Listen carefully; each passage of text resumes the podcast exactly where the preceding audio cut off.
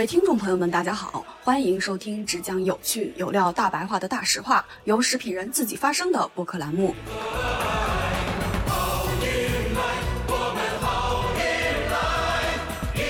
李居明在他的饮食改运学里边几个比较明显的案例，比如说李居明说吃螃蟹是有帮助夫运，就女生如果吃螃蟹能够找到好的老公。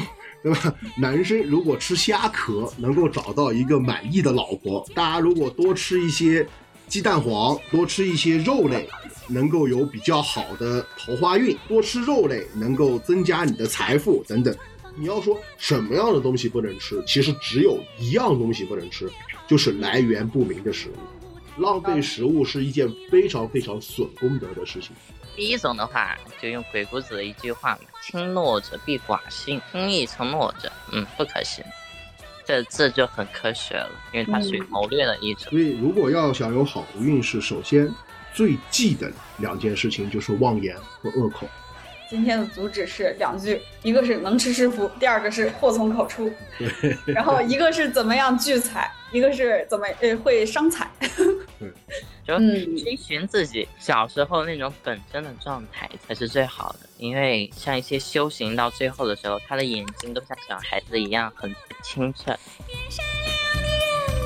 天天好运来，你勤劳生活美，大家好，欢迎收听距离百年老字号还有九十八年的播客节目《大实话》，我是食品圈的大喇叭岳婉柔。本期节目呢，我们串台五行铺子与五金静安等一起来聊一聊食物与命运的奥秘。你是否曾经想过，我们是否可以通过饮食来改变自己的命运？在这期节目中，我们将一起探讨。更重要的是，我们将回答一个备受关注的问题：吃什么可以旺财？吃什么可以旺桃花？本期节目呢，希望你可以学到如何通过饮食来规划旺财、旺桃花，不仅能够保持健康，还可以吸引到源源不断的好运气。本期节目的最后呢，我们还放了一个小小的彩蛋，会和大家一起来探讨什么事情是破财的，大家一定要注意哦。请坐稳，收听我们今天的节目，准备迎接好一个全新的饮食计划。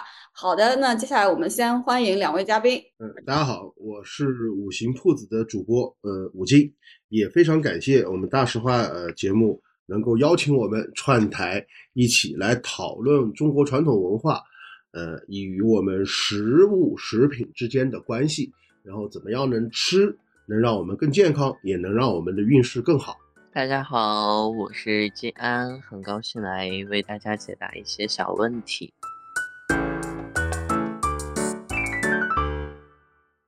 那首先呢，第一个话题就是我来找那个，就是五金还有静安聊的时候问的第一个问题：食物和气运有什么关系？吃食物真的可以开运吗？呃，这么说，从玄学的角度上来说，嗯，实际上并没有呃说很直接的说我们吃什么食物就能够改运或者开运的说法，只是这么说，就是说，呃。有现在在呃民间会有很多传说，说呃我们吃食物能够让我们的运气变得更好，更多的是当时香港的玄学大师吕李居明写过一本叫《饮食改运学》，里边就列举了很多吃什么能够带来某些运势的例子，呃比如说呃他在书上就说吃女生吃螃蟹能够旺夫运，对吧？男生吃虾壳能够走那个桃花运。等等，包括呃吃鸡蛋黄能够走桃花运，吃牛肉能够有很好的财运等等这些东西。但是这是一种比较玄的一种说法，因为它整个书里边对于这些以饮食改运的例子没有一个呃完整的分析体系和逻辑，我也没有见过更多的一些实例。实证例子，呃，可供研究，所以并不能确定这本书上所写的饮食改运是否具有实践上的操作意义。实际上，呃，从我们传统文化的角度上来说，呃，吃吃或者说饮食食物，它并不能直接改运，但是它有一个间接改运的意义在里边。就是说，我们如果从本质上去讨论，是可以从两个方面来说。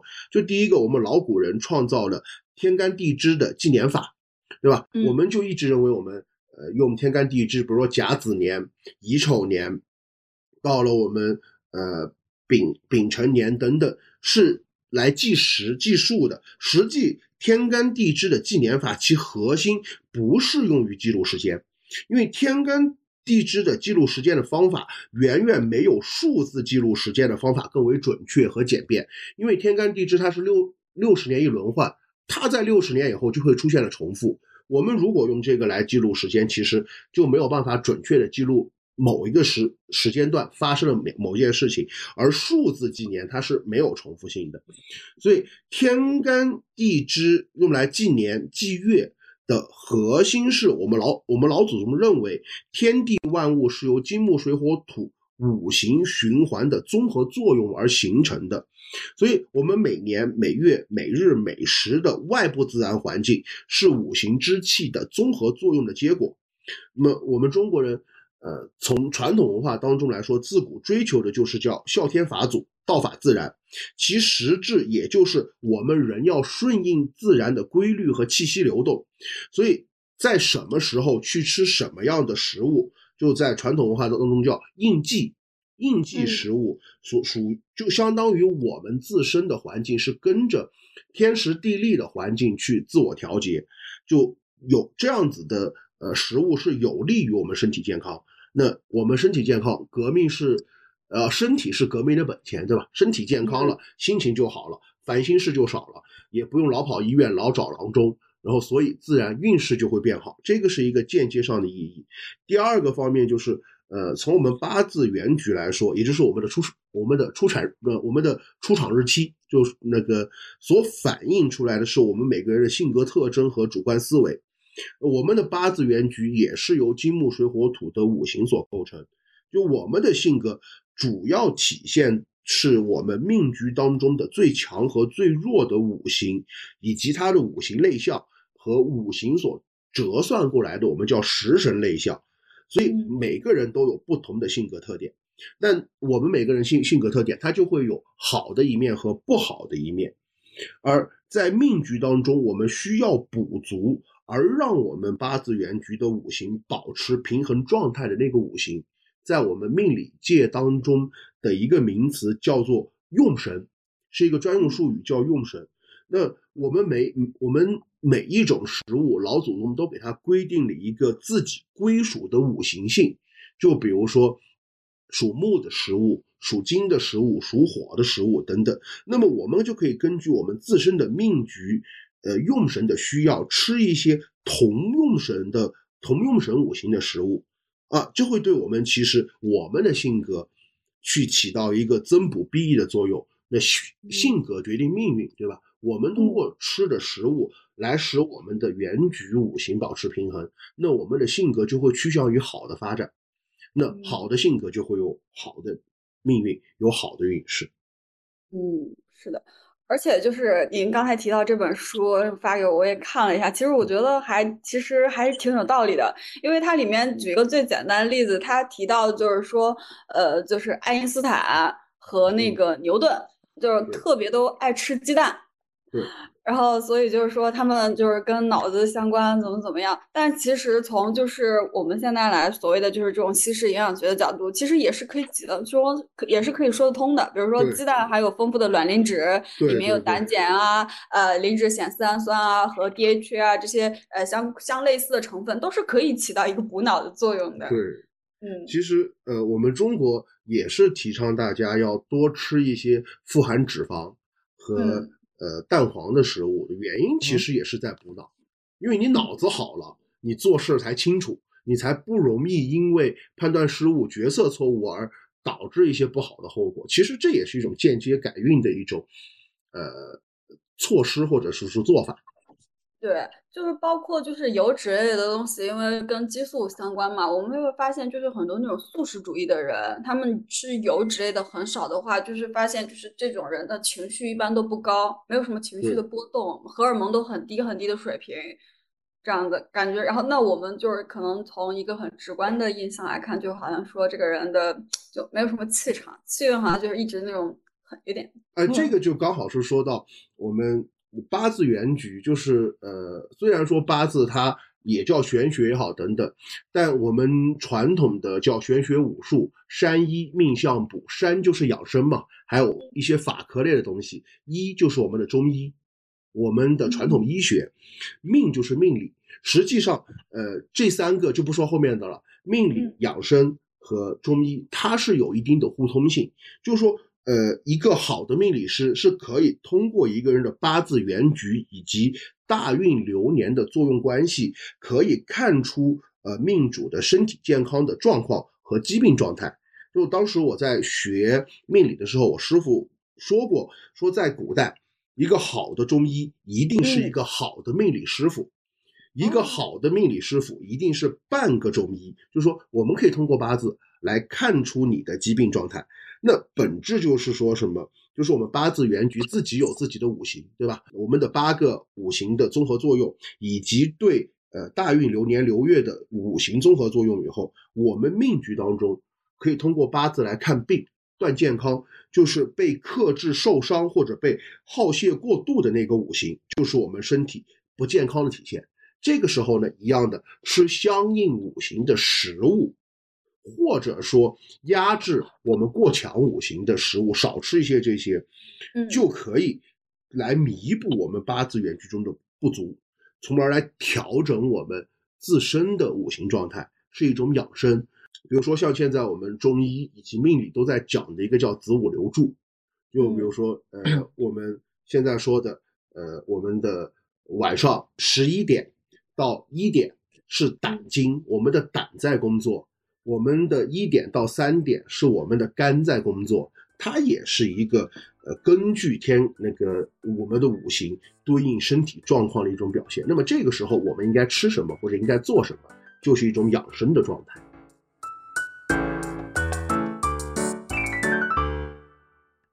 那接下来的话，就是也请两位帮我们分享一下，就是呃不同的这个五行的元素和我们食物健康的一个对应的关系，搭建一下就是基础对于这个的这门学科的一个认知。这个首先就讲一个我们要知道五行和我们身体状况的一个对应关系。比如说子午流注，我们是分为十二经纳天干戈和十二经纳地支歌，它分别对应是不同。比如说十二经纳天干歌。就是甲肝乙胆丙小肠丁辛五味己皮香，呃，我不说，我不说完了，就大大，我们到时候可以在 show notes 里边把这个贴上去。就是我们就是知道，在我们的呃八字原局当中，甲是代表我们的肝，乙是代表我们的胆，然后丙是代表我们的心，丁是代表我们的小肠。就是它是一个健康状健康的状态，就比如说我们在呃八字原局和大运流年当中看见，哎，甲这个五行，呃被克了，被克伤，或者说被金克了，或者说呃被土反克，就证明你的肝可能在这一年会不好，会出问题。然后还有个叫十二金纳地支歌，就是叫呃我们叫肺寅大卯未成功。这个就是也，我们到时候也放到 show notes 里边。他看的是什么？就是我们身体的器官、五脏六腑在呃我们的十二个时辰当中的运行呃状况和判断它有没有问题的一个依据。比如说举个例子，寅肺寅时是我们正常时间的凌晨的三点到凌晨的三点到五点，对吧？这个时候正常如果我们正常人是要睡觉的。如果在这个时候我们睡着了，在三点到五点这个时候会醒，那么按照呃传统文化的判断，就会认为，哎，你的肺可能有问题。还有一个就是说，如果我们在这个时间不睡，实际上我们就耽误了肺的工作，会增加。肺的负担，那就是现在很多人年轻人熬夜，就比如说刚才我们那个计时是从十一点开始，可能很多人从十一点到一点这个时间段没有睡着，那这一段对应的器官可能就是现在大家都普遍不太好。对，就这个就是子水嘛，就是子时嘛，就是肾嘛，所以现在人有点多少都有点肾虚啊。对，一般来说十呃十二点啊十一点还不睡。为什么普遍人现在两个问题嘛？第一个肾虚，第二个掉头发。掉头发。现在为什么掉头发？你想，子时是走胆经，丑时是走肝经，丑时是一点到两到三点，这个时候你不睡，你的肝就肝藏血，对肾藏精，肝肾又一体，你肾已经虚了，然后你又肝也虚，那这玩意儿这两个就这个人基本就都是废了。对。为什么大家容易胖？容易胖的原因就是你的肾水不足。然后为什么掉头发？是你的肝气不足，就是你气血两虚，知道吧？啊，对，其实因为那个头发是血之精华嘛，只有你气血足的时候，头发才会旺。现在人的话，还有一个最大的缺点就是涉及到晨时的时候，他不吃早饭，因为他不哦，吃早饭的话，你先天之本已经被你啊，就是保温杯里靠泡枸杞就已经耗掉了，然后你后天还不注意保养，也就不好好去吃饭，然后早上早饭也不吃，或者直接吃点垃圾食品，你脾胃又伤到了，那完蛋了。对按照十二十二经那地支歌来说，未成功就是辰时，辰时是早上七点到九点这个时间是你的未工作的时间。实际上，未工作时间你里边是要有东西的，不能空，不能空转，它要有东西。就像一辆汽车，你不能说让它跑起来不给机油，那它拉缸了。一样，你胃要工作，它要有东西。不吃早点的结果就是你胃里边没有东西。而中医认为，人的人之根本在于胃气，就是如果一个人没有胃气了，那这个人就大抵是没有救了。就只要这个没人有能量输入口了。只要这个人还有胃气，他这个病还有得治。怕的就是这个人没有胃口，什么都不想吃，没有胃气，就中医就会认为大抵没有就没有救了。所以很多人不吃早点，为什么大家会觉得这一天没有力气、没有精神，是跟你胃气不足是有关系的。突然很多问题解释通了。现在年轻人胃不好，然后每天都爆肝，然后便便秘又拉肚子，然后又掉头发。这个都是我们没有根据天时，或者说叫敬天法祖也好，呃，道法自然也好，没有根据天时地利去安排我们的生活，就导致其实生活会出很多问题。嗯，其实我发现就是有你们在五行和这个气势中有一个很重要的，就是道法自然，要跟自然和谐相处。一个就是要吃时令的食物，然后要按照就是自然的节律来作息。对，所以古人比我们会健康一点。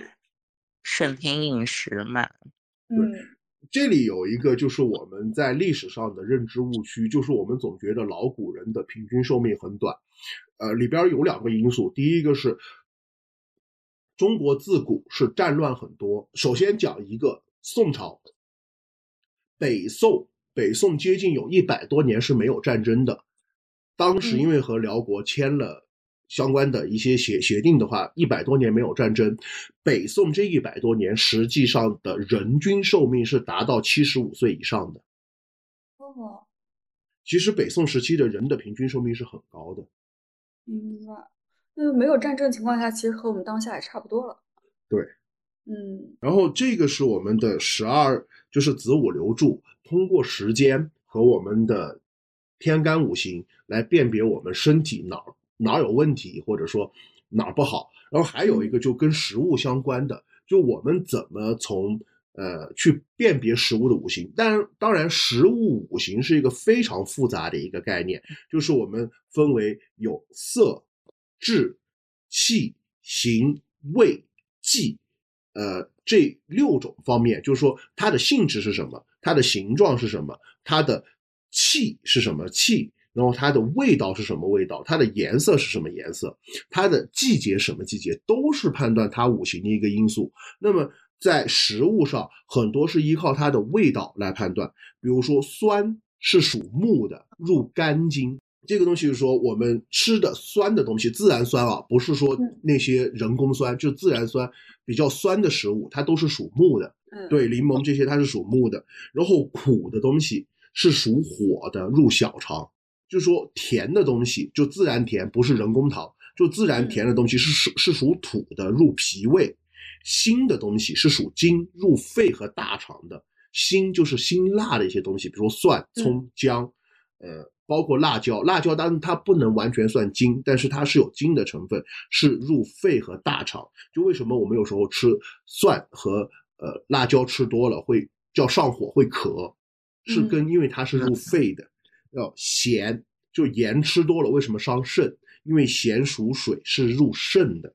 然后这个里边就有一个小 tips，就是我们在食物上吃的小 tips，就我们会在网上看到说，啊，你吃辣了，你要喝牛奶解辣，其实是不对的。按照五行生克原理，火是克金的，那辛就是辣的东西属金，那么你吃的辣了，拿什么能能够解解辣？拿苦的东西。就是你如果吃的特别辣，吃火锅能解辣的东西，一杯咖啡，一杯美式咖啡，或者啃半个苦瓜。你马上就解辣了，因为苦属火，辛属金，火是克金的。好的，下次就是冰美式配火锅。对，嗯，或者直接喝白开水也可以，毕竟水嗯直接卸掉嘛，对，更柔和一点。金生水，对，也可以喝白水，也可以来泄辛辣之气。那我看到你接下来写的是就是颜色。对，就是颜色上就是红色属火，就是很多红色的食物它是属火的，所以辣椒这个东西它不能单纯算金，它可能是算火中金，因为我们传统文化它不会单一的把一个东西就完全归为一类，它会有很多包含包含循环的一个概念，就是说有些交叉性，对，有些交叉性，像辣椒它应该属于火中金，然后黑色的是属水的。呃，白色属金，就是我们经常吃的一些像百合，百合它是微苦带甜，是白色。那么其实百合的主要属性就是金。然后像黄色属土，我们吃的很多黄色的，而且它是甜的东西，它就属土。然后绿色的是属木的，这个是从颜色来判断我们食物的五行。也可以从它。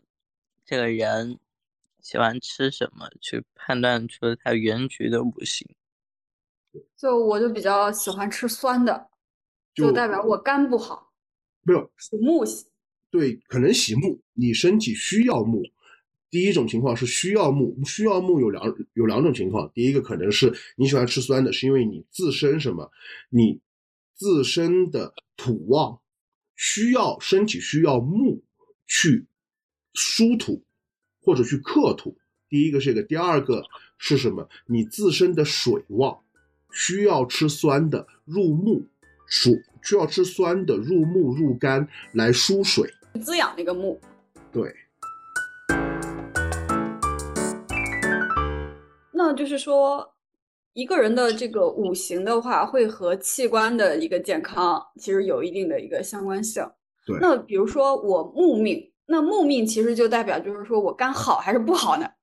不一定，这个要看全局。就有两种情况，第一种是木特别弱，被金所克制，证明你肝不好；第二种是木特别旺，就是我们呃传统文化有句话叫过阳为亢，我们既不喜欢特别弱，也不喜欢特别强，呃，追求的是对平衡。如果木特别旺，其实也是叫刚叫肝气过旺。肝火过旺的一种表现，那么证明你肝也不好。特别木旺的人特别容易发，特特别容易怒，特别容易生气。对，因为肝主怒。火一旦一旦木旺了，就肝火旺，就特别容易生气。我们发现，就是一它那个器官和五行之间有一的一个健康的关系。那我们是不是能够通过食物来就是补一补呢？比如说一个人他是那个火命，他火比较旺，你刚才说那个人火比较旺，那他是要他就会很喜欢喝水。其实也不一定啊，你就比如说这人喜欢火。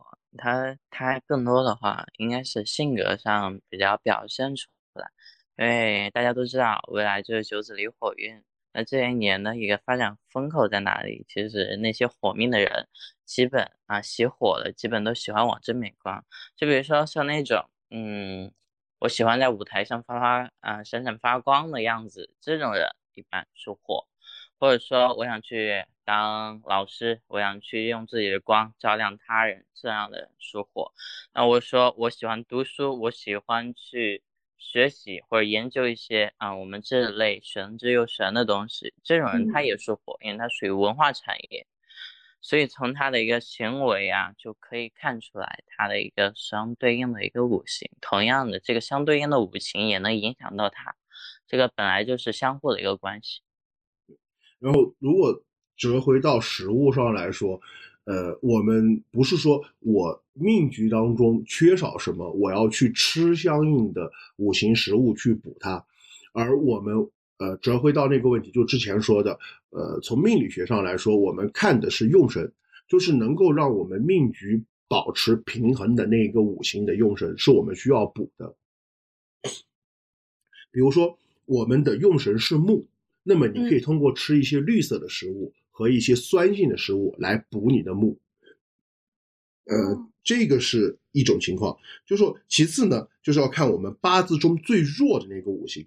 它是直接影响到我们身体健康的，所以我们也可以通过吃这个来增补。就是比如说，我们找一个排盘软件，把我们的生日输，把我们的生日输进去。你不要去看你缺少哪个五行，你去看你最弱、最少的那个五行是什么。比如说火最少，这个时候你就可以多吃点红色的食物，或者多吃一点苦的食物来补火。这个是呃另外一种第二种情况。第三种情况就是说什么？你要去看你命局当中最旺的那个五行，如果特别旺，超过了整个命局的力量百分之六十以上的时候，你就不能吃跟它相克的东西了。我们叫犯旺。比如说火特别旺，嗯，水克火，对吧？我们的火占了整个命局百分之六十以上，这个时候你来喝水。就是你吃水或者呃吃咸的东西，或者说吃黑色的食物，也许我觉得啊，因为有火旺，我吃水去对抗一下火的力量，实际上是犯旺了，反而会因为你吃了黑色的东西、咸的东西，激起肾脏的力量，去犯了你的心脏和小肠的火的旺气，我们叫叫犯怒或者犯旺，反而会被反克。会被反制，肾脏反而会受伤。这个时候吃什么？吃火生的那个东西，吃甜的东西，吃一些黄色的东西，我们叫泻火。呃，在命理学当中有一句话叫做“昆仑之水，可顺不可逆”。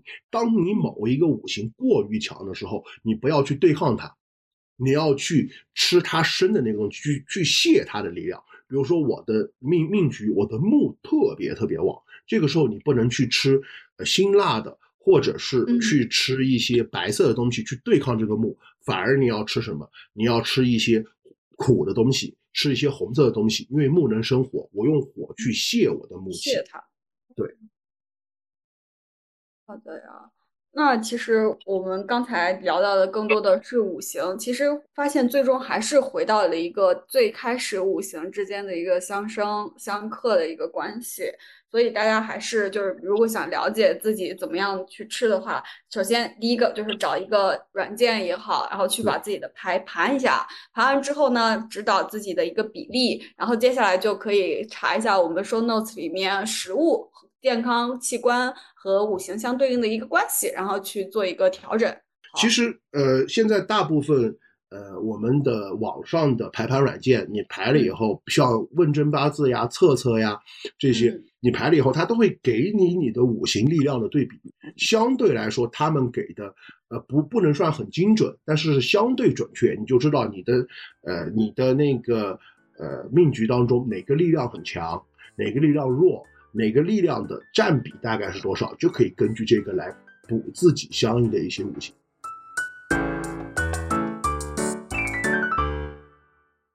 那接下来的话，那我们来聊一聊，就是饮食和季节地缘性的一些关系吧。就是刚才也说了嘛，我们要更顺应自然去吃自己的一些食物。比如说，呃，我们如果按照农作物的分布来说，中国是形成了一个叫南米北面的这么样一个局面，对吧？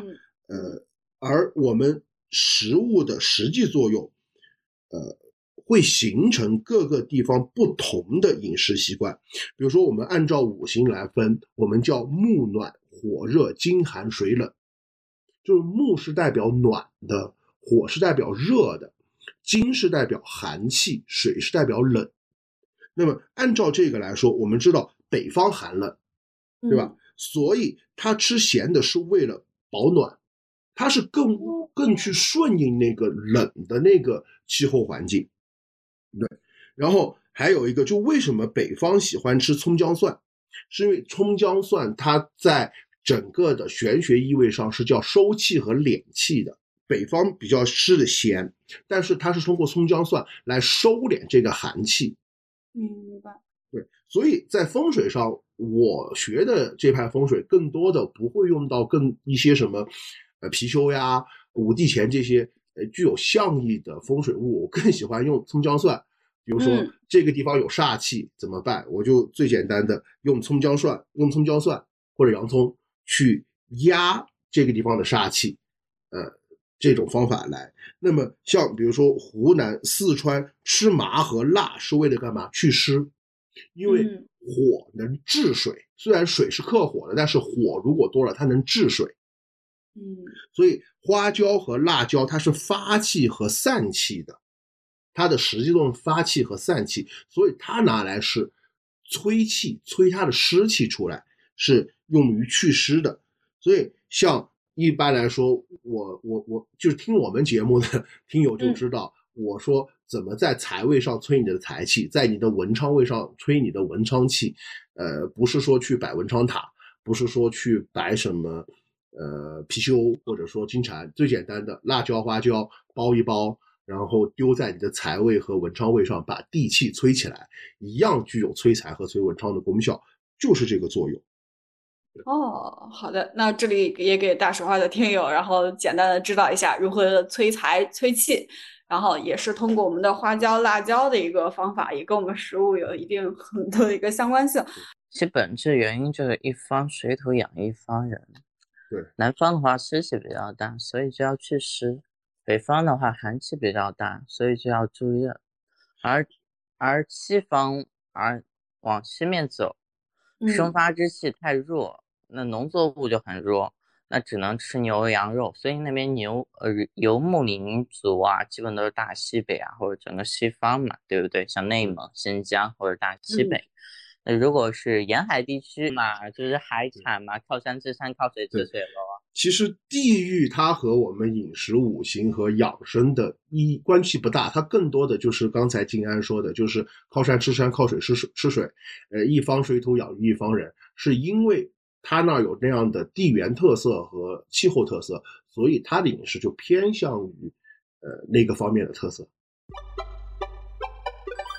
那我们说完了地域，然后那接下来聊聊季节吧。像我们其实。常见上的就是除了顺时令的一些食物，然后会跟我们有一些相关性嘛？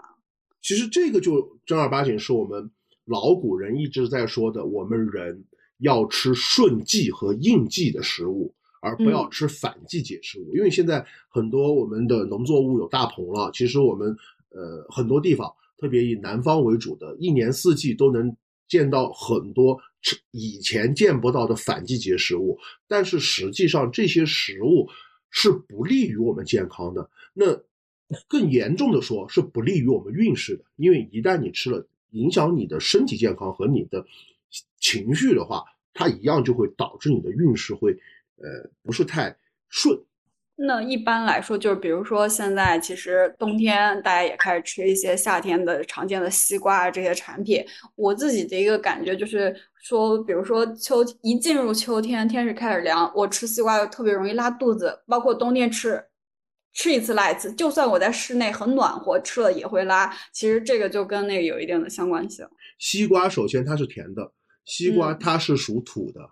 在味道上是属土的，冬天是水的季节，那这个在季节上来说，西瓜属土，冬天是水，土是克水的，你身体接受的外部环境是水，然后你吃的是土，就变成什么？你吃的食物和气候、季节是相抗的，那你不病才怪。哦，我以前还以为是心理作用，不是？还以为饮食啊，因为那个时候你的水气很旺，然后土气本来就很弱，然后你在吃区。其实反季节的食物的话，你就会更加重那种情况。对，就是我们说的饭旺了，就本来水气就很旺，你土这个时候你就不要让去去土再去打水了，你还要加进去。就本来假设我我举个例子，嗯，你有个很旺的水，但是没有土的时候，你水不会去打土，它可能会去生木。但是你这时候把土加进来了，水就爬过来打土了，它不一定生木，它打土了，那么你肯定拉肚子，因为土代表肠胃啊，土土代表脾胃。一方强，另一方必弱。那反过来说，一方弱，另一方必然强。就强了。哦，那其实那季节一年四季，春夏秋冬，我们有什么就是每个季节对应的就是一些饮食上的一些小技巧吗？呃，一般来说，我们是这么说，按照养生来说，叫春疏肝，夏泻火，秋顺经，冬去水，长夏松土。这里有很多呃朋友都不太理解的，其实中国它是有五个季节，它不是四季，它分为春夏秋冬和长夏。就春夏是什么样的时间段啊？就春夏秋冬我们都知道，对吧？就是二三四月为春天，然后五六五六七月为夏天，八九十月为秋天，呃，十一十二一月为冬天。实际上这个中间还有一段时间是被拿出来认为长夏的，是什么？就是春天到春天到夏天过渡的那两个星期，就是比如说二三四是春是春天，对吧？但是到第四月的中间，我们是有二十四节气。那么在义历上来说，有十二个节，十二个气。比如说惊蛰，惊蛰就是节。那么我们认为是到了惊蛰就翻月了。比如清明，它是一个节，那么我们是到了清明才算四月，清明以前都算三月。然后清明以后还有另外一个气，对吧？到了这个气进入长夏，就是说我们在四五月交接的时候，哦，四月的最后一个星期和五月的第一个星期，我们叫长夏，都是在季节交替的时候。比如说，呃，我们正常来说，我们六月、七月都认为是夏天，对吧？但是七月的最后一个星期和八月的第一个星期，我们认为是长夏。就是我们把这个季节，比如春季的最后一个最后一周和夏季的第一周，我们两个这十四天拼在一起，形成一个长夏。就我们所以是分叫春长夏、夏长夏、秋长夏、冬长夏、春，是这样循环的。哦，那你刚才像提到的春疏肝、夏泻火、秋肾经，具体是指什么呢？就是春天适合养肝吗？是这样理解吗？春天适合疏肝，因为春天肝气很旺，春天是木旺，肝气会很旺。其实你这个时候再去吃补肝的东西，就会导致你肝火过亢，反而人会易怒。其实春天人是非常易怒的。嗯。就是这怎么说呢？就比如说春天，我们叫减酸增甘。为什么木是克土的，对吧？这个时候你要培土，因为木克土一定会伤到你的脾胃。这个时候叫减酸增甘，就少吃酸的东西，多吃甜的东西。我们叫以养脾气，养你的脾和胃的这个气。呃，春天适合养脾胃。对，养脾胃。这个时候你也可以，比如喝一点，呃，适量喝一点咖啡和酒。呃，这个适量喝，就比如说你偶尔喝个，呃一两钱，不是，因为原来我记得我给一个命主看的时候，我说，哎，你这段时间我建议你适量喝点酒，然后他吨吨吨喝了半斤，告诉我喝完好难受。我说适量喝不是吨吨吨，就在秋春天其实可以适量的喝一点酒，但是一定是适量，用于什么疏肝。对小酌，因为木是生火的，这个时候，比如说可以吃点疏疏肝散，可以喝一小点酒，然后吃点甜的东西来固土培土，呃，从而来养脾气。这个时候再喝一点酒来疏肝，这个是春天。到了夏天呢，我们叫减苦增辛，少吃点苦的东西，多吃一点辛辣的东西来养什么？养肺气。因为夏天火旺，火是克金的。因为夏天大家都会有个问题，夏天很容易咳嗽。很容易出现呼吸道的问题，就是因为夏天火旺，伤了我们的肺气。这个时候吃一点辛辣的东西，其实是补我们的肺气。就为什么夏天很多人喜欢吃火锅，是有原因的。哦，那我们现在录节目的时间，秋天呢？秋天就是叫减辛增酸，因为金是克木的，对吧？嗯。这个时候我们是肺气很旺，其实秋天也很容易出现感冒。也很容易出现呼吸道的问题，鼻炎。秋天鼻炎是比较多发的季节，是什么？就是说尽量少吃一点辛辣的东西，多吃点酸的东西。酸的东西是属木的，是增肝的，因为金克木，你的肝气会受损，拿这个来补一下肝。然后夏天、秋天呢，秋是生生什么？秋是生水的，这个时候你可以多吃点咸的东西，多喝水来泄你的精气，泄你的肺气。这个是秋天。到了冬天呢，冬天我们叫减咸增苦，因为冬天是水旺。首先，水旺一定会克火，一定会伤你的，呃，小肠和伤你的心。那么，我们古人认为，我们的消化系统的能力来自于小肠的火，我们小肠的火才我们的消化能力强。那一旦火弱的话，呃，我消化能力就会不好。所以，为什么冬天有很多人容易拉肚子，嗯，容易腹泻？原因这个时候就是什么？少吃点咸的东西，减少你的水。的摄入，阳火弱了嘛？对，然后吃点苦的东西来补你的火，我们叫以养心气。冬天其实很多人也容易失眠，是为什么？因为心属火，小肠也属火，火不够了容易腹泻，火不够了容易睡不好觉，叫心气不足。那其实冬天适合喝点苦咖啡。苦咖啡，对，冬天适合喝苦咖啡。还有冬天什么？冬天就也可以吃一点酸的，和一点蔬菜。为什么？水生木。也可以用酸的来泄水气，但是一定要少吃咸的东西。冬天一定要少吃咸的，因为冬天吃咸的伤肾，加伤你的心气和小肠气。冬季的话，其实是把咱们的春节和各种的假期放在一起。在古时候的话，冬天的话，他们也是在准备年关或者是比较休憩的一个局面。这个时间的话，大家都会比较懒，懒得动，然后吃的也是比较好嘛，因为将近年关了嘛。然后这段时间的话，如果大鱼大肉的话，大鱼大肉的话，基本大部分的时候都会属火。这个时候的话，你就会心火大旺。心火大旺的时候，但是你的这个季节的话是是水更更强，这个时候水火相就会相冲。但是如果你的心你的那个火的话很温和，这样的话能够泄水，反而会养生。但如果说你的火很强，反而水也很强，形成水火交战的一个情况，这样反而会大鱼大肉伤身。对，然后那其实因为过年在冬天，然后我们大家很多人还都是不可避免的大鱼大肉，包括你像那个冬天，我们很多就是公司的年会啊，包括你就是很多就像在年底聚一聚嘛，还是不可避免的。这是要少吃，不，我刚才说了，不要暴饮暴食。就是大吃啊，你非得过一个年长了好多膘，这样的话就 是属于暴饮暴食。但是你过了一哎，过了今年哎，我上秤一称啊啊，我今年这头年猪有没有长膘？没有长膘的话，那证明啊你是安全的，证明这个火烧的很好啊，只是没有，只是把这个水烧热了，但是没有把它烧开哦。但是如果你要是把火忘了，把这个水烧开了，那就完蛋了，那时候就直接退毛杀猪了。啊，还是要适可而止。对，然后到了正夏，就是我们说的每个季节交替的长夏，对吧？嗯，其实这个是大家比较难把握的。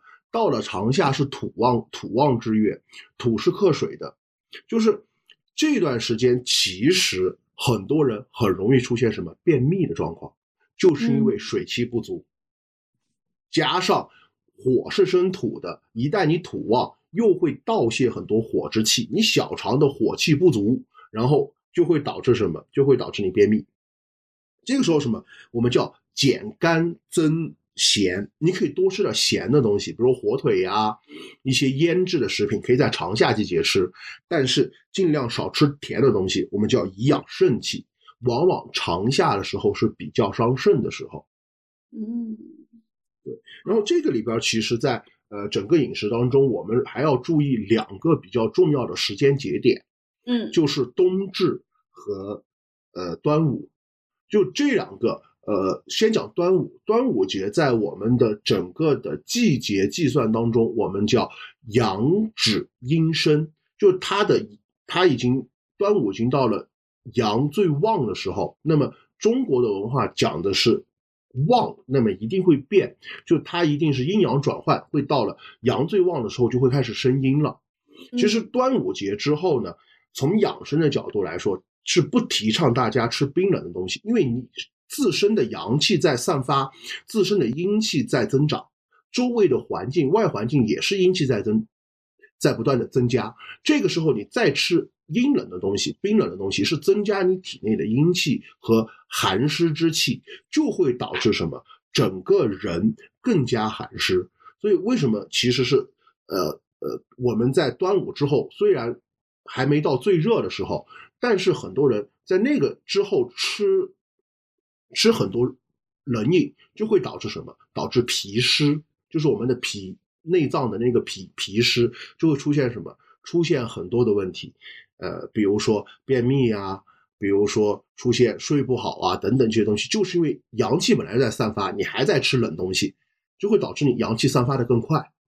而往往冬至，冬至什么？我们叫阴至阳生。冬至这一天是一年当中最阴的一天。那么冬至以后，阳气开始升了，然后阴气开始减。就为什么很多人在冬至以后很容易上火，是跟我们的阴气减少、阳气在增是有关的。其实冬至以后，反而大家可以去吃点凉食，干嘛？去去抑制一下我们阳气增长的速度。也就是说，端午结束之后，就是虽然天气很热，但是我们也尽量不要就是急的去吃一些冰的、凉的。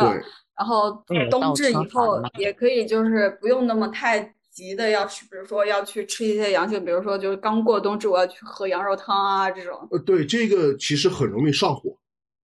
冬至完了以后，你去吃热补的东西是非常容易上火。端午。端午和五行相关的一个习俗是什么？饮雄黄，黄酒是温热的，而雄黄就是呃雄黄或者朱砂这个东西，它是什么？它是热性的。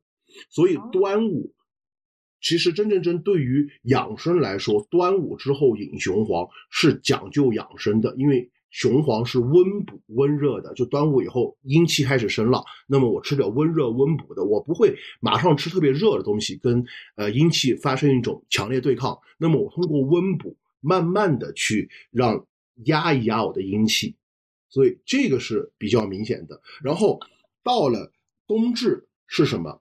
冬至以后，很多人在中国传统是什么？吃寒食。中国有个传统吃寒食，寒食也是说我温。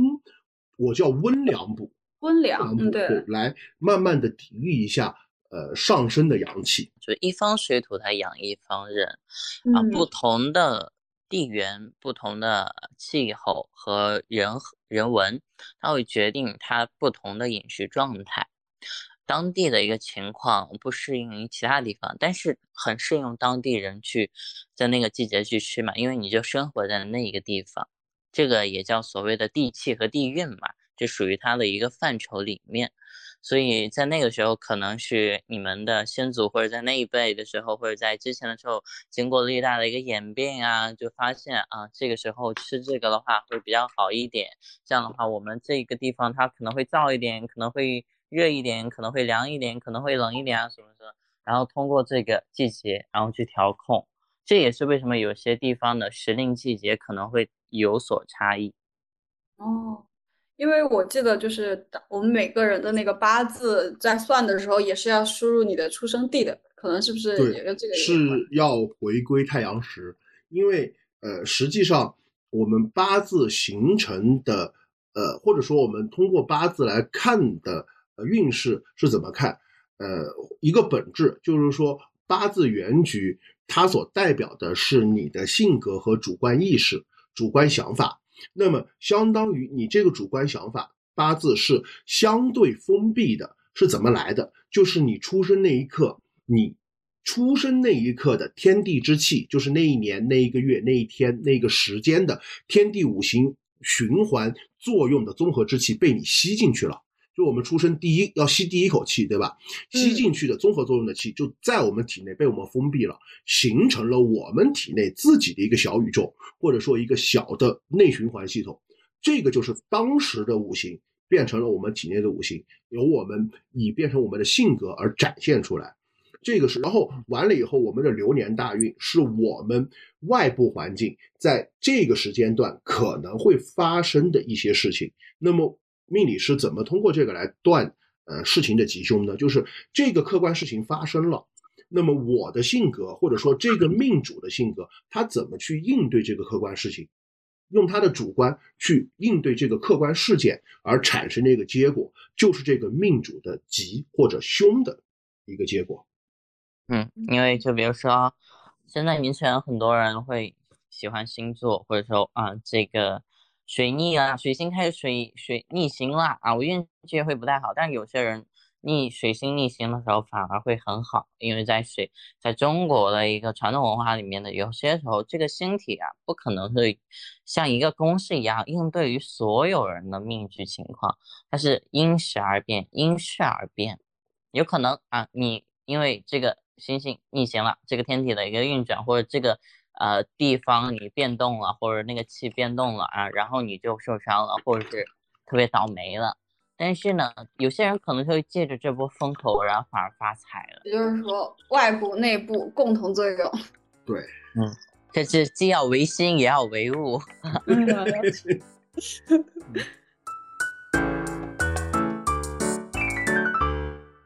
接下来就是我们最开始也聊到了，就是说，呃，有些食物可以助财、旺桃花，包括刚才那个五金也分享了他的一些小窍门儿。那接下来我们就是给大家一些，就是你们经分享过的一些案例或者个人的故事，或者也给到我们一些就是更具体的一些，有没有什么小的一些饮食计划或者食物组合，给大家增加一些好运气，其实或者催催财。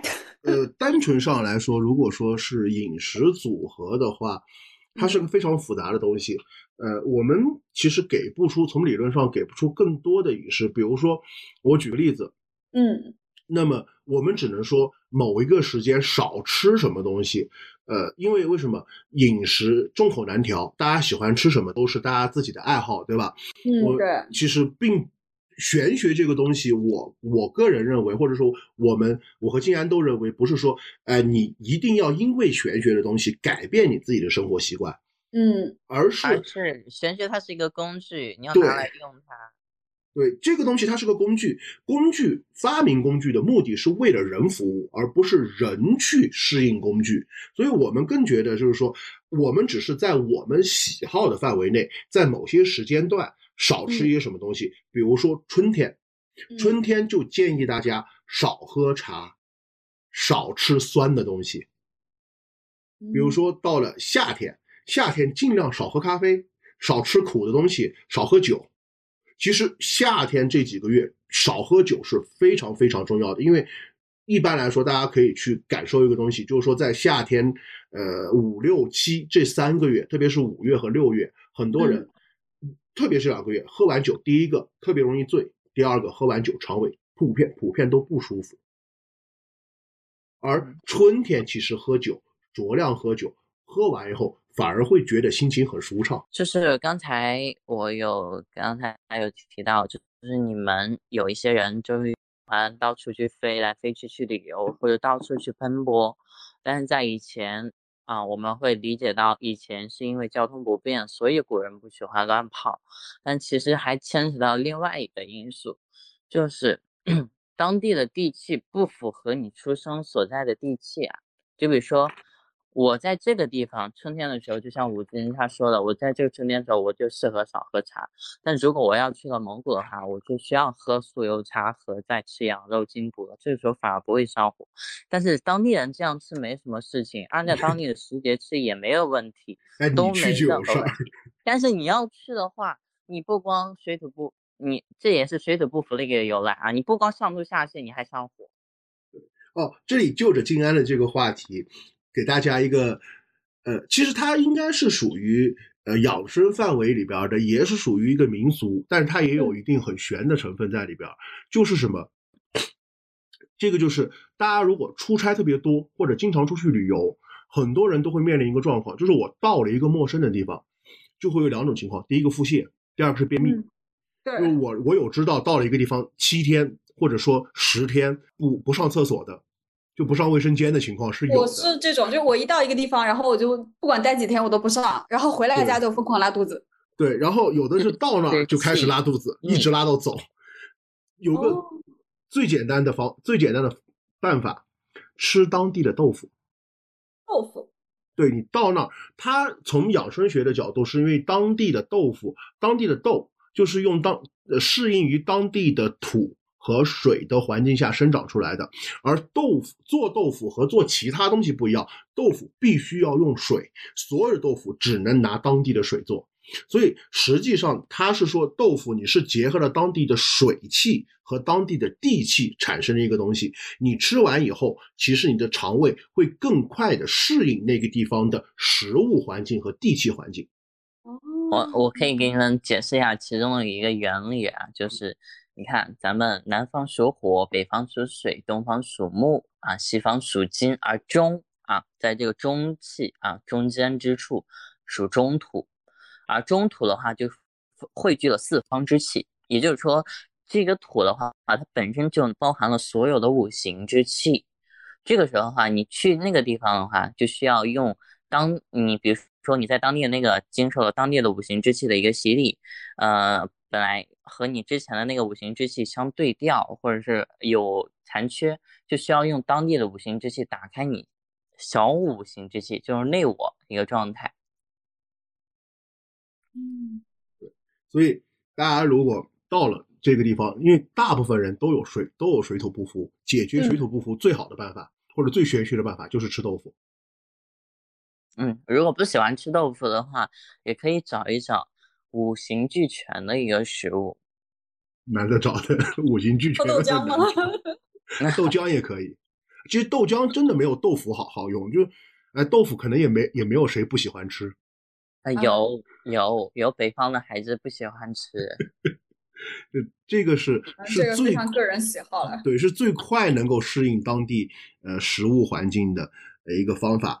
然后就像接着说，我们说呃，你说是吃什么好？其实我反而转过来说是不吃什么好。就包括很多问，哎，我的风水我要摆什么好？我说你就摆你喜欢的，我只能告诉你不要摆什么，这一样的。呃，因为呃，玄学是工具，就是说我们更喜欢、更希望是告诉你们，就不要吃什么，呃，因为它不要是有选择范围的嘛。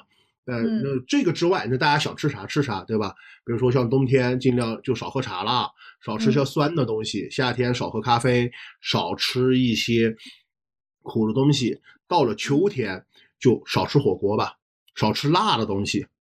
秋天吃辣的非常容易上火，但是它不是呃养生意义上的上火，而是什么肺气太旺，所以很多人吃辣椒特别容易出现呼吸道的问题。在秋天，冬天呢就尽量不要吃咸的东西，吃清淡一点。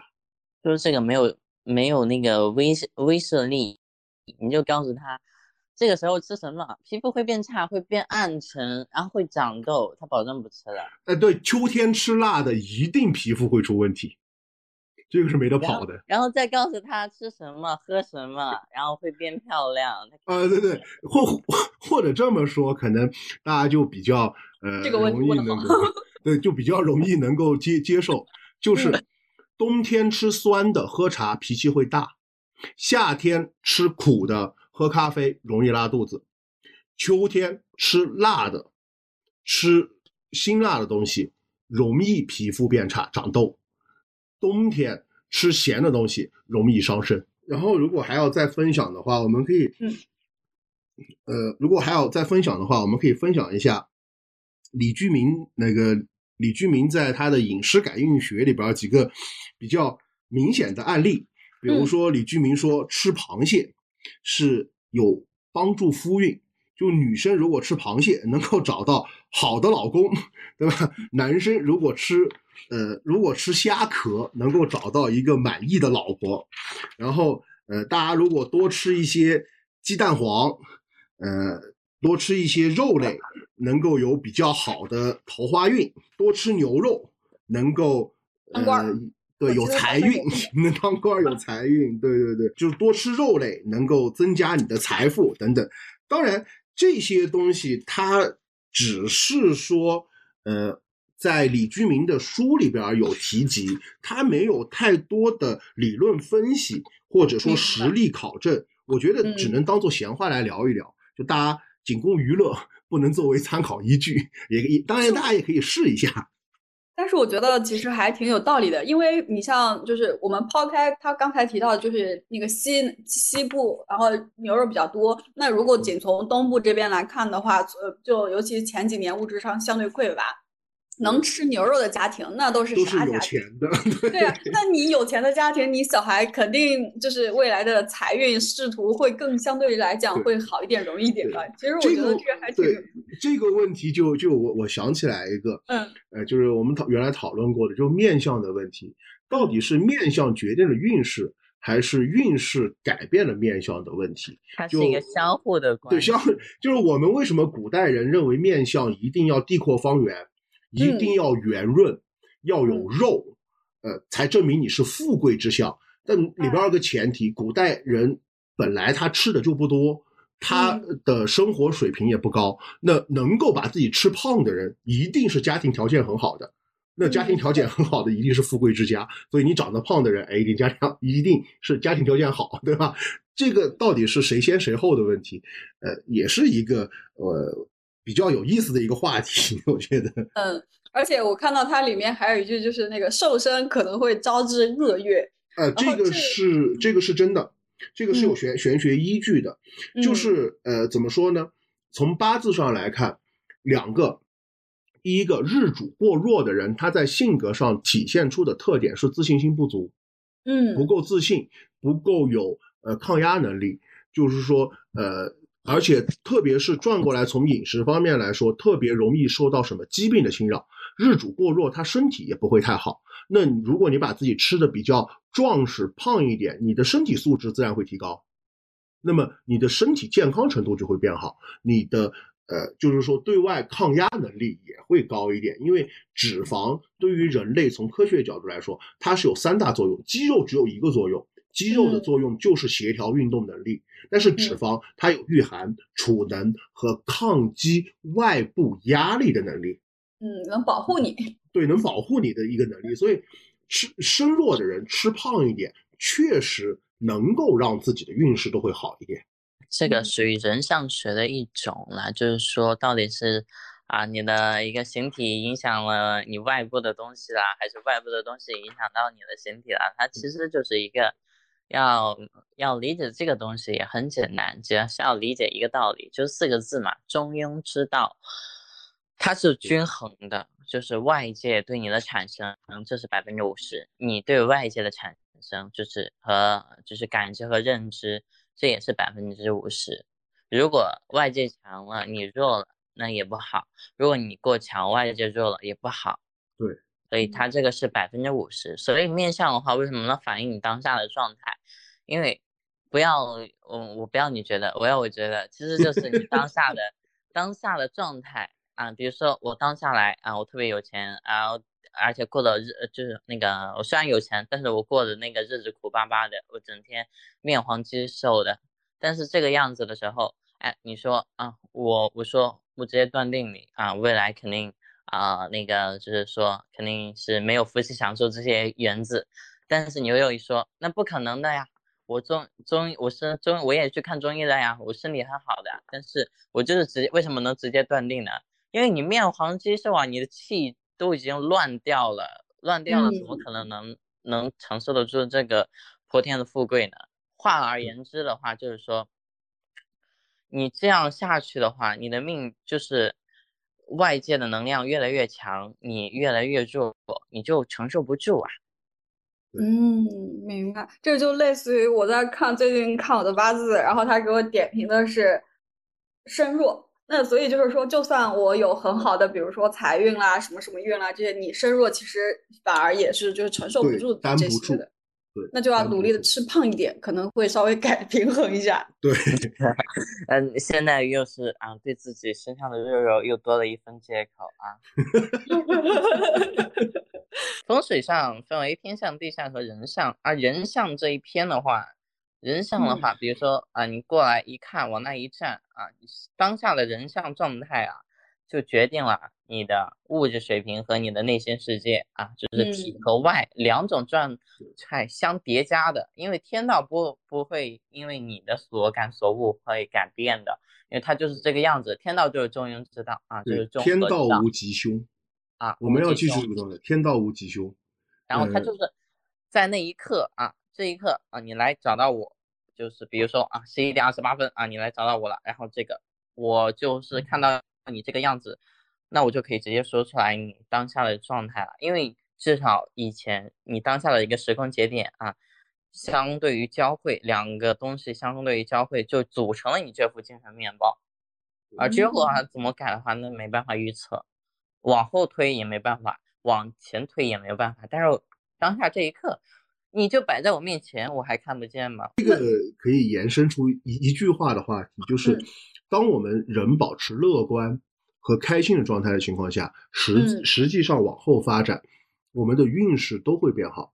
就是嗯这个，就是说，如果当我们自怨自艾或者牢骚满腹的时候，你放心，嗯你运势一定会越来越差。积极的人会有一个好的运势，是那就是那句话叫做爱笑的人。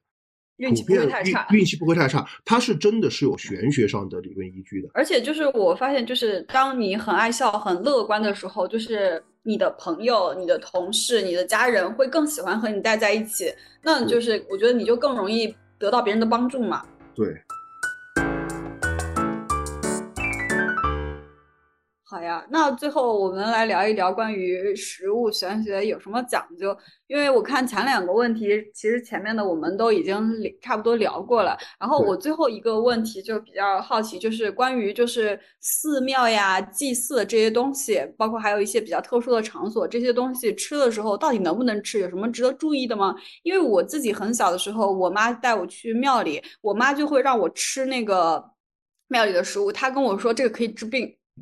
呃，能能不能治病，这个是会有一点过于玄的方面，但是在寺庙也好，自己家的佛龛供的嗯。神佛里边的祭品都是可以吃的，啊，而且我不要浪费嘛，对不要浪费浪费对嘛，而且我遇到有很多命主跟我反馈的一个问题，就是有的人他们去寺庙呃敬佛的时候，敬完以后就会有一个状态。嗯呃有的人就会有状态，就进来以后就看见供桌上的东西，就特别想吃，说从来没有那么想吃一个东西过。然后我就开玩笑说，那多好，那是说神要请你吃的东西，那你还不敢就是你如果用科学的话来讲的话，就是你缺少那个维生素啊。对就玄从玄的角度来说，其实就是神要请你吃的那个东西。就嗯你要说什么样的东西不能吃，其实只有一样东西不能吃，就是来源不明的食物。比如说会会上岸走路的海鲜，比如说小朋友在外面不能吃陌生人给的糖，对，比如说地上我们地上捡到一个什么糖想，对吧？你不要吃了，就来源不明的食物不要吃，其他其实都可以吃。原则是不要浪费食物，浪费嗯食物是一件非常非常损功德的事情。哦，还有这种说法对，浪费食物会破财的啊。哦，这里可以展开稍微展开一点吗？命理学的角度上来说，为什么浪费食物会破财？浪费食物有损你的财运，原因是什么？我们说的刚刚讲了，对吧？食神是我们的口腹之六欲嘛，口腹之欲也好，另外一方面的欲望也好，等等，食神代表欲望。那么食神它除了代表欲望以外，它还是一个东西叫财源，因为食伤生财。食神是财源，当你浪费食物的时候，实际上是你叫自觉财源。从命理上来说，所以浪费食物实际上会让你破财。它这个破财啊是从根儿上破的。就比如对说，呃，相当于我给你一个机会，你浪费食物的话，就有点类比作啊，贵人给了你一个机会，就是给了这个食物，然后呢，我吃两口，然后我不吃了，我丢一边儿了。相当于你把贵人的机会啊，比如说给了你三条机会，然后你就吃一条，其他两条都给丢了，你是不是也能赚到钱，也能能赚一点儿吧？但是你丢了大头儿啊，那个丢了西瓜捡了芝麻。哦，我记得我有一个同事，生活中是一个非常见不得食物浪费的人。你像我们去出差，然后跟同事出国，然后觉得有些东西就是吃不惯，然后就扔了。然后他会把，就是他跟几个人出去，他们把其他几个人剩下的东西全部都塞到肚子里。呃，其实你你感受你自己可以做实证，因为这个是有很多实证例子的。当嗯你不浪费食物的时候，实际上你的财源会，你的财运会特别好那段时间。嗯因为我们现代人浪费食物已经成为一个习惯，嗯，是的，所以大家为什么破财？补充一下，不让你浪费食物，不是让你去多吃啊，不是为了让你今天晚上吃夜宵吃夜宵的时候管不住自己嘴巴的时候又多了一层借口，我在增加自己的财运，不可以这样反者道之动哦，会长胖的。对，这个东西就是说，你一定是适量去点食物，但是你点了的食物就不要浪费，浪费破财。然后这个，然后再。最后聊再聊一个比较好玩的东西，嗯，就也是跟吃有关的。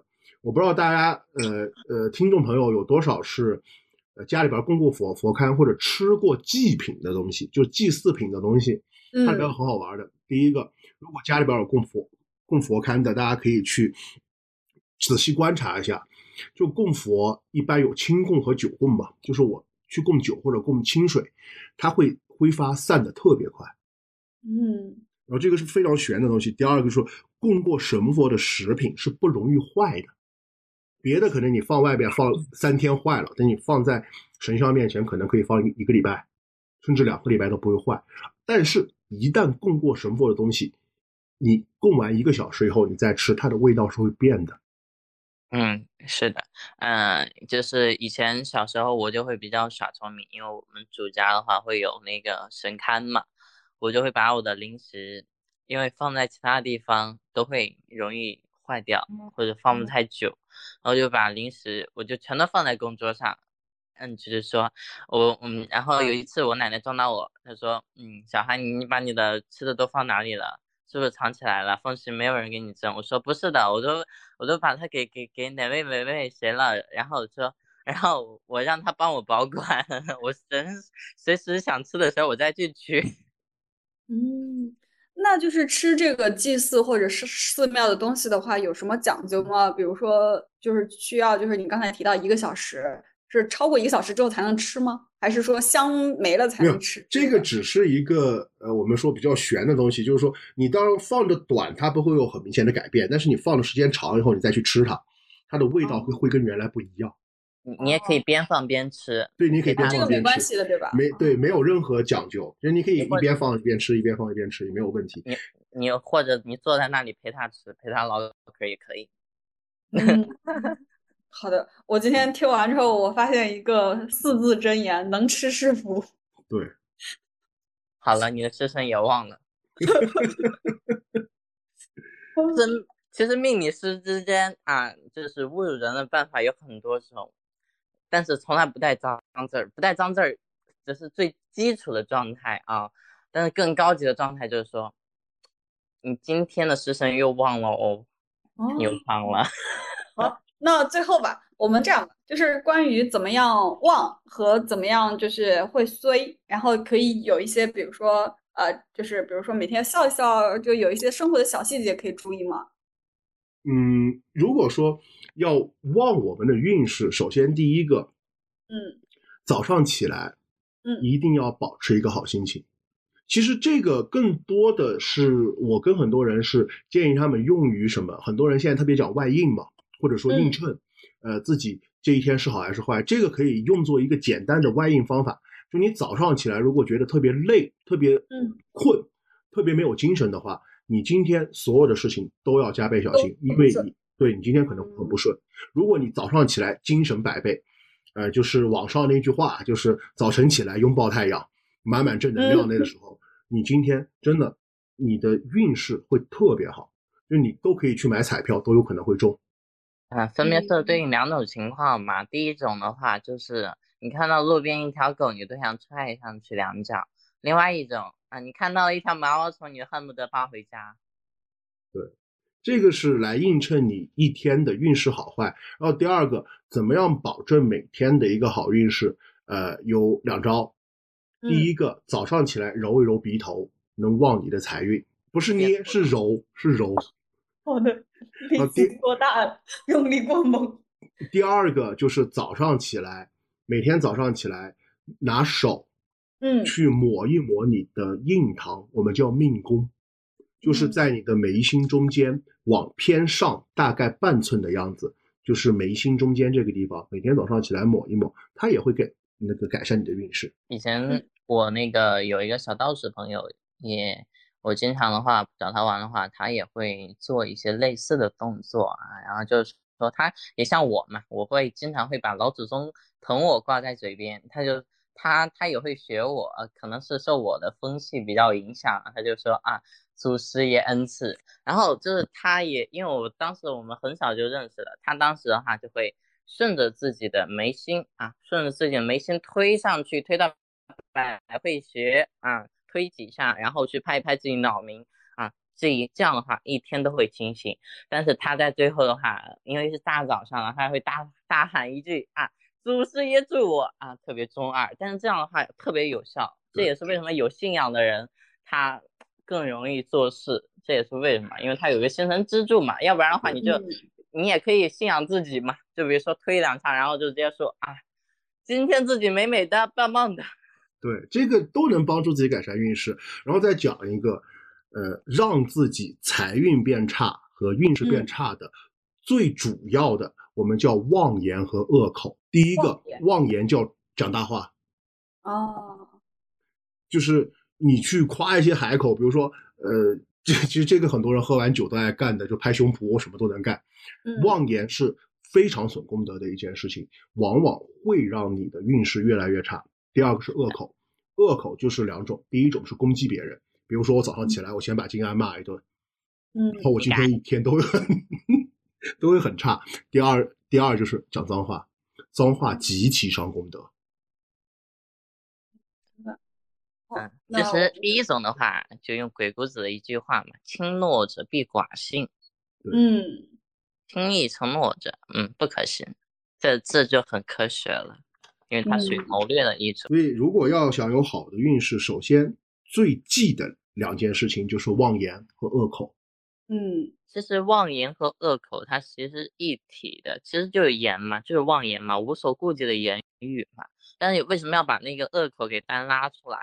因为有些人他自己说脏话，或者说一些损害他人的话，他。